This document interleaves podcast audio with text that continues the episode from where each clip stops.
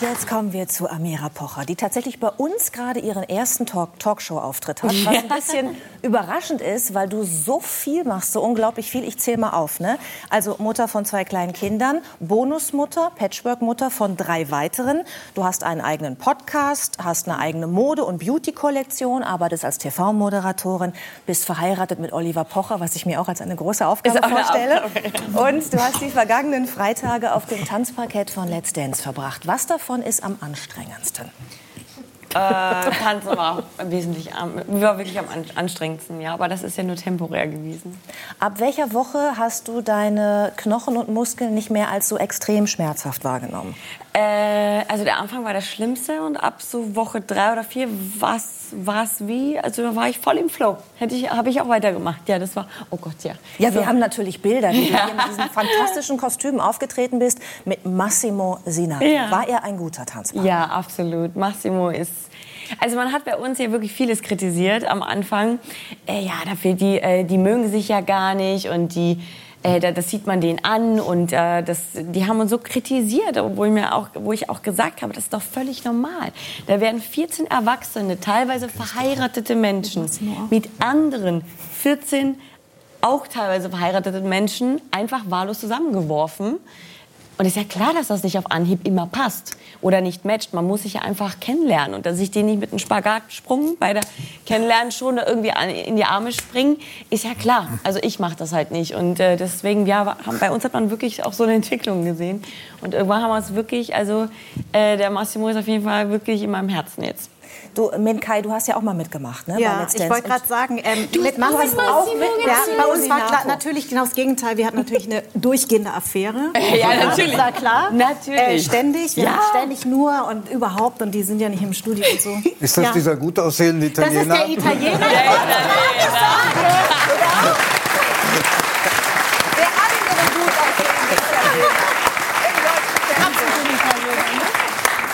Sven, hat man dich auch schon mal gefragt, ob du mitmachen möchtest? Komischerweise nicht. Ich habe sehr.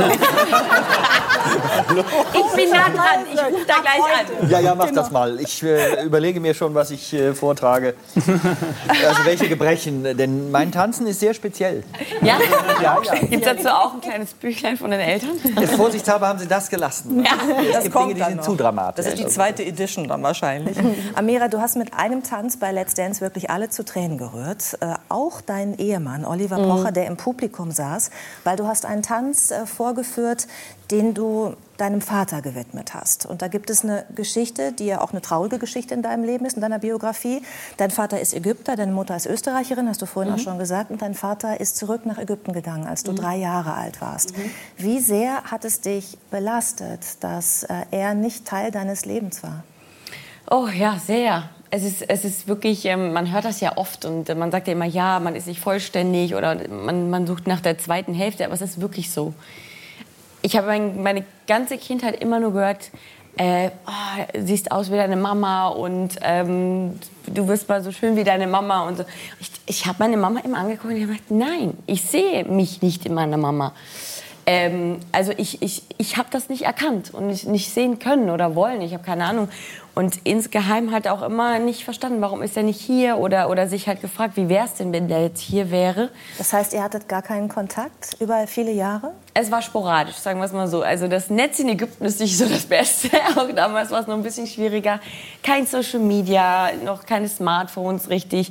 Ähm, und da war das wirklich immer so, ein, so eine 50-50-Chance. Meldet er sich an meinem Geburtstag? Ich war, also ich war da immer sehr aufgeregt. Mir war, hat das sehr, sehr viel bedeutet, wenn er sich einmal im Jahr dann gemeldet hat an meinem Geburtstag oder eben auch nicht.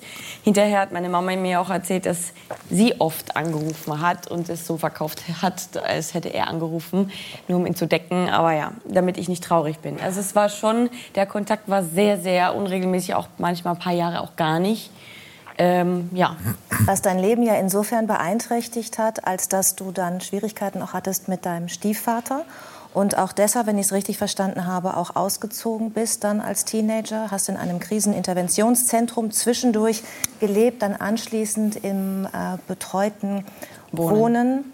Ähm, Und du hast in deinem Podcast erzählt, dass das eine Phase war, wo du wirklich auch gekämpft hast mit dir, wo du Selbstverletzungen hattest, wo du mit einem Messer in der Küche standst. Du warst zehn Jahre alt. Also die strahlende Frau, die wir jetzt erleben, die erfolgreiche Unternehmerin, hat Brüche in ihrer Biografie, ne?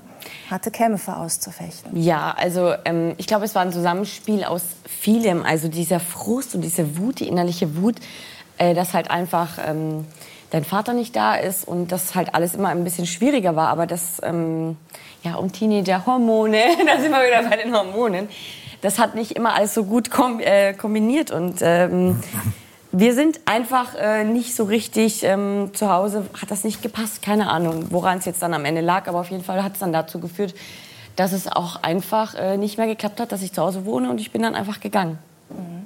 Und du hast dich dann entschieden, nach Deutschland zu gehen, Österreich zu verlassen. Du ja. hast ähm, eine Ausbildung als Visagistin gemacht. Make-up-Artist. Make-up-Artist, Hairstylistin, Make-up-Artist, genau. Ja. Und dann, jetzt bin ich gespannt, stimmt es, dass du dann Oliver Pocher auf Tinder kennengelernt hast? ja, tatsächlich. Ja? Ja, das stimmt, ja, ja. Und, also, und wus wussten Sie, wer das war? Ja, ja. Es gibt ja da so eine Funktion, man kann sich mit dem Instagram-Account connecten und dann weißt du, okay, der steckt wirklich dahinter, weil das, du musst den Zugang zu haben. Ja, aber das ist auch eine, das ist ein großer Sprung jetzt. Ne? Also ich bin mit 22, glaube ich, nach, äh, nach Deutschland gezogen und ich habe ihn ähm, zwei, drei, nee, jetzt muss ich kurz mal rechnen. ja doch, zwei, drei Jahre später erst kennengelernt. Mhm. Und äh, wusste zum Beispiel deine Mutter in Österreich, wer Oliver Pocher ist? Ja, das wusste man. Aber die, tatsächlich wusste meine beste Freundin viel mehr über ihn als ich selbst. Ich hatte ihn nur noch in Verbindung mit ähm, dieser Show, die er bei ProSieben hatte. Wie hieß denn das nochmal? Alle Rente Pocher. Ah, Rente Pocher. So, und ich so, ah, der Oliver Pocher kennt man, ja.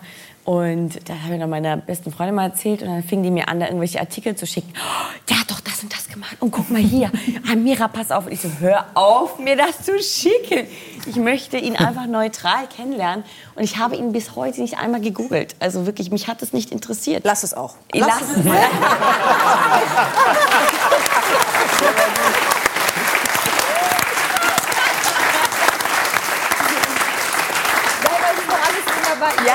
verheiratet, eben, ihr habt zwei Kinder. Ja. Du betreust auch als Bonusmutter, den Begriff liebe ich ja sehr, auch deine drei Kinder aus der Beziehung mit Alessandra Meyer-Wölden, die man wiederum aus der Beziehung mit Boris Becker kennt. Äh, und du hast dafür gesorgt, dass dieses Verhältnis auch zwischen den beiden wieder ein gutes ist. Ja, das war, das war als, ich, als ich da in, in sein Leben getreten bin, nicht wirklich stimmig. es gab so Redebedarf oder halt auch gar keinen Redebedarf und man halt teilweise gar nicht so richtig gesprochen hat. Und auch ähm, Sandy und ich haben äh, anfangs gar nicht kommuniziert. Also es gab wirklich da so ein, ja, also ein. Ähm das ist ja auch immer schwierig bei Patchwork-Situationen. Ja. Kennt doch jeder. Das ist dann schwierig mit der Ex-Frau, mit der Ex-Freundin. Da sind Kinder im Spiel. Da sind Verletzungen. Das ist ja normal eigentlich. Ja, ja, genau. Aber das ursprüngliche Problem ist einfach, ich glaube, weil die beiden noch viel offen hatten, beziehungsweise halt viele Unstimmigkeiten, ist ja klar, dass sie da nicht die neue Frau oder die neue Partnerin einfach so willkommen heißen kann, weil ähm, sie schließt ja daraus wahrscheinlich auch nur Negatives und das habe ich auch total verstanden. Und jetzt, äh, wenn ich, als ich auch dann Mutter geworden bin, habe ich auch wirklich das letzte Verständnis auch noch dafür bekommen und äh, wirklich sie zu 100 Prozent nochmal das alles Revue passieren lassen. Und ähm, ich kann sie einfach zu 100 Prozent verstehen. Da kommt eine Frau, und ich war damals halt auch noch 23, muss man halt einfach sagen, die, äh, die ist da einfach jetzt mit meinen Kindern, die verbringt da Tag und Nacht mit meinen Kindern. Wie soll die die ernähren? Kann die überhaupt kochen? Äh, kann die Wäsche waschen? Was ist denn, wenn die mal was brauchen? Ja, also ich hab, wir haben das alles lösen können. ich finde Fall. das sehr süß, weil es geht die Geschichte, dass du ein Kochbuch von Sandy Meyer-Wölden gekauft hast und dann nachgekocht hast, damit das Essen so schmeckt für ihre ja. Kinder wie zu Hause. Oh was ja, ich sehr süß das, finde. Ich habe die Kinder gefragt, was, was kocht Mama immer? Was mögt ihr denn am liebsten? Oder backen oder so. Weil ich weiß ja, dass Sandy hervorragend kochen kann und backen. Äh, und habe die Kinder gefragt, die haben dann, ja, ja Brownies.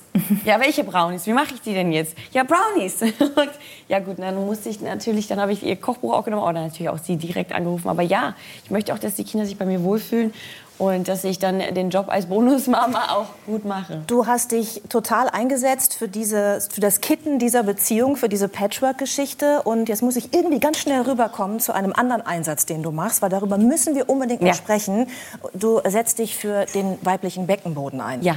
Ich nehme dir das ab zu verorten, wo der ist, weil du hast gesagt, möchtest du eigentlich nicht so gerne. Er befindet sich zwischen Vagina und After. Wir sprechen es mal so aus. Arm, Bein, es gibt Körperteile, die man einfach mal so benennen kann. Kann man so voll schön, wenn sich hier ja, freuen. alle Frauen wissen Bescheid. Der kann nämlich dann, wenn der geschwächt ist, zu Blasenschwäche führen, nach Entbindung auf der Fall, ähm, wenn Hormonumstellungen sind. Und du hast bei einer App mitgemacht, führst da Ja. Übungen vor, Ja. wird von der Krankenkasse unterstützt. Ganz man kann genau. das dann nachmachen. Pelvic und, Flow, ja. äh, sag's noch mal. Pelvic Flow. Pelvic Flow. Ja. Und äh, ich persönlich, ich habe keine Probleme mit meinem Beckenboden. Ich gucke es mir jetzt trotzdem an, weil ich dich Ja. so toll finde. Ja. Vielen Dank, Amira danke.